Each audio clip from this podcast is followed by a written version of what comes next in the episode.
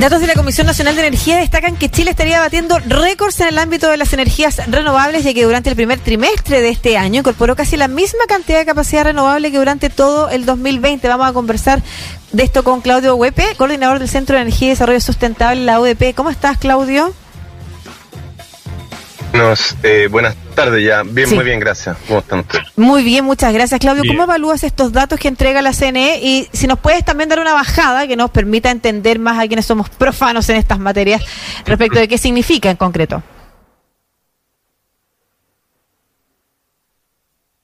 La energía se ha mantenido durante todo este tiempo de pandemia como una actividad esencial y eso es lógico porque en el fondo lo que pasa es que digamos los proyectos son de muy largo plazo, si en el fondo si se paralizan durante un año tendríamos problemas probablemente de eh, disponibilidad de energía o de generación o de transmisión en el futuro.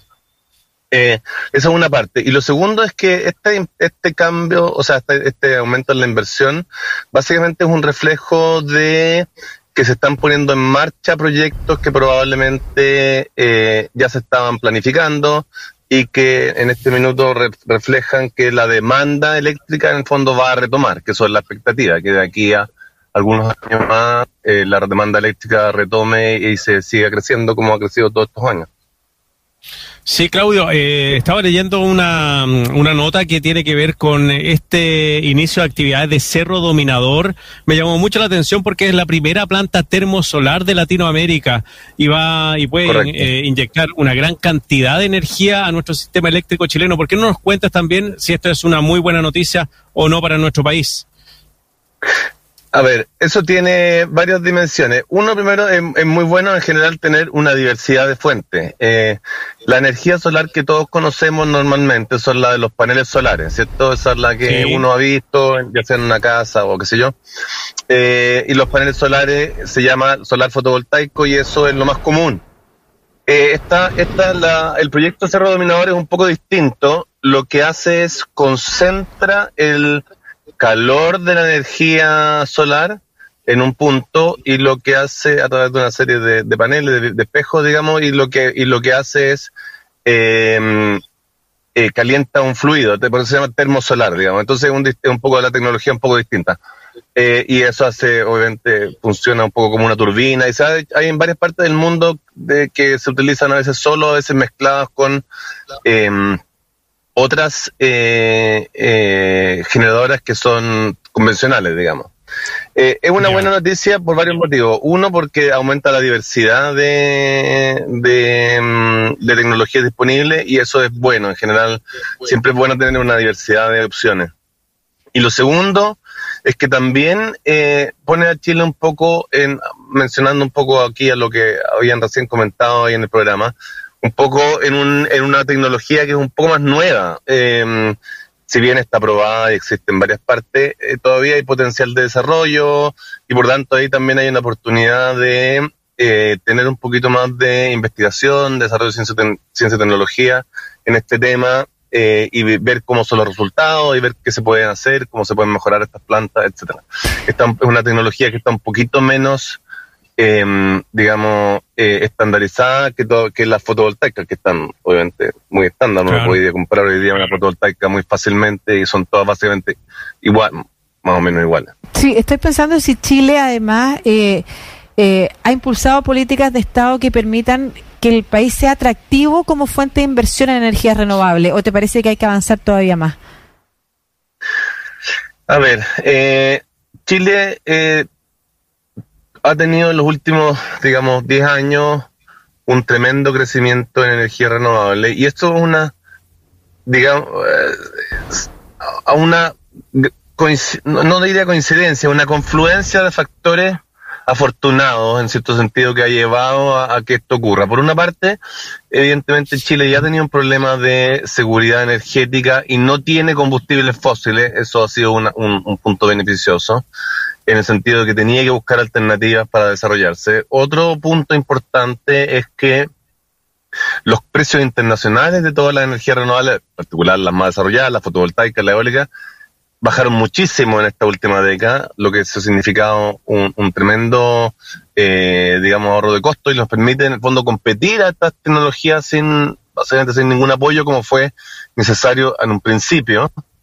Eh, otro elemento importante es que en general había una buena disposición o una búsqueda de todas las empresas a tener energías renovables para reducir su huella de carbono. Y también otro factor que ha influido es que a nivel internacional las grandes generadoras, las empresas que están eh, operando aquí y en muchas otras partes y que eh, también han tomado una decisión de básicamente alejarse de las energías eh, no eh, no limpias, digamos. Entonces, esta confluencia de factores ha sido muy positiva para Chile y lo que se supo, en el fondo, cuál fue la, lo que hizo Chile muy bien, fue aprovechar la oportunidad, en el fondo, adaptar su regulación, ajustar, introducir pequeños ajustes que le permitieron aprovechar esta, esta confluencia de factores para eh, incrementar eh, la, la, generación renovable que venía cayendo desde ese desde comienzo de los 2000 fuertemente. Mm. Oye, Claudio, eh, estamos conversando con Claudio Huepe, coordinador del Centro de Energía y Desarrollo Sustentable de la, UDP.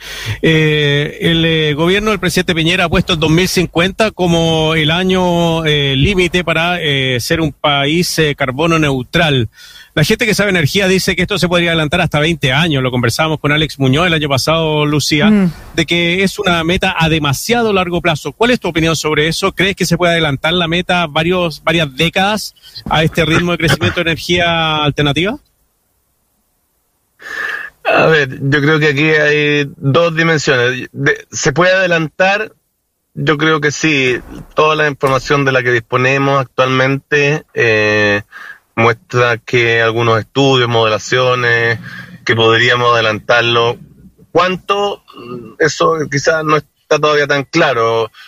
Alguna gente habla del 2035, puede ser, el 2040, hay variables, digamos, en juego. Obviamente uno podría ir siempre más rápido, ¿ah? eso es una decisión, uno podría hacerlo, digamos, tomar la decisión y ¿De qué depende, Claudio? en 10 años hacer un cambio. Eh, bueno, hay un factor económico, obviamente, porque hay instalaciones que no son tan antiguas y que tienen que, por lo tanto, no han vivido su vida útil. Si uno las quisiera sacar, eh, tendría que probablemente compensar a esas empresas. No ha sido el caso del carbón, lo cual es una noticia muy buena, porque primero la mayor parte de las empresas carboneras, de la, perdón, de, la, de las eh, termoeléctricas carboneras en Chile eran bastante antiguas eh, eso permitía que ya tu vida útil estuviera terminada. Segundo, el carbón se ha vuelto mucho más caro. Eh, entonces eso permitió en el fondo tener este cronograma voluntario de las empresas de reducción de carbón que incorporaron eso en sus políticas. Ahora eso es 2040, digamos, un 10 años menos si se pudiera mucho más allá, no es tan fácil eh, por un tema de que el sistema completo tiene que adaptarse. Las renovables tienen una particularidad, ¿cierto? Las renovables no convencionales, y es que son eh, variables, es decir, obviamente producen, el, la solar es evidente, ¿cierto? Produce cuando hay sol, no, produce cuando no hay sol, la eólica cuando hay viento, etcétera. Entonces hay otra, hay otras eh, renovables que sí cumplen esa función, la geotermia, por ejemplo, y también está el tema del almacenamiento, pero todavía hay un desarrollo tanto tecnológico como económico por delante, por lo tanto, yo pienso que si bien eh, en el fondo esa meta puede ser un punto de referencia y uno tendría que tratar de acelerarlo lo más posible, eh, hay que ir viendo progresivamente si el sistema está propagado para eso o no. No es, no es, no es mm. llegar y hacer el cambio, digamos. Además hay un tema de que esa variabilidad hay que llenarla con algún tipo de de energía. Hoy día lo que estamos teniendo es que durante algún tiempo hubo una paradoja, crecían las renovables no convencionales y también crecía, crecía la generación a diésel para justamente eh, salvaguardar eh, la seguridad del sistema en algunos momentos en que pudiera haber eh, problemas por la variabilidad de la, de la renovable. Ok, perdón, Marcelo, solo que quede claro que no depende de la voluntad política entonces, no, no, no es que ahí esté el problema. Mm, o sea, no completamente. Evidentemente, un país con mayor voluntad política puede ir más rápido, con menor puede ir más lento, pero hay un cierto límite. Pero hay un límite, digamos. O sea, uno puede ir más rápido seguro, pero hay un límite a, cuán rápido se puede ir. Sí, como diría al este, dice Luciano. Hay un límite. Oye, eh, estamos conversando con Claudio Huepe, coordinador del Centro de Energía y Desarrollo Sustentable de la Universidad Diego Portales, hablando sobre esto, sobre mm, que Chile rompería el récord en 2021 de incorporación de energía renovable a la red nacional. Tengo entendido, Claudio, que al incorporarse este tipo de energía renovable no convencionales, el precio también debería disminuir de la energía en nuestro país y por ende eso podría repercutir de manera favorable tanto en el bolsillo de las personas como también de la empresa. ¿Están así? Eh, pasa lo siguiente, eh, la, la, energía renovable, la, en particular solar y la eólica, ya tienen un cierto precio bajo, digamos, y por lo tanto eh, no es que vayan a reducirse muy significativa sobre respecto a lo que ya existe. Lo que pasa es que nosotros tenemos todavía en operación energías muy caras que fueron licitadas eh, por allá por el 2000 eh, 2006, 2007, 2008, por ahí, hasta el 2000, eh, hasta el 2013, hasta el 2013 más o menos fueron bastante caras, y luego por ahí eh, empiezan la, la, caída porque justamente empiezan a estar estas renovables mucho más económicas. Entonces, ¿qué pasa? A la medida que en un plazo un poco más largo, digamos, eh, las, eh, los contratos con las con las eh, energías más eh, más caras que ya existen vayan se vayan venciendo y empiezan a entrar los contratos con las nuevas energías, que van a ser todas más económicas, va a ir bajando, pero no es, a lo que voy es que no es que eh, vayamos a experimentar un cambio tan significativo tan rápidamente. Lo que sí, evidentemente, esto sí nos asegura que no vamos a tener nuevamente estas alzas que tuvimos en algunas veces que eh, eran sobre el doble de precio por megawatt hora de lo que tenemos en las últimas licitaciones, digamos. Entonces, harta diferencia. Mm. Ya, muchas gracias, Claudio Huepe, coordinador del Centro de Energía y Desarrollo Sustentable UDP, comentando la información respecto de que Chile eh, va avanzando, rompe récord en incorporación de energías renovables a la red nacional. Un abrazo. Muchas gracias a ustedes. Que estén muy bien. Adiós. Chao, Claudio. Igualmente. Hasta luego.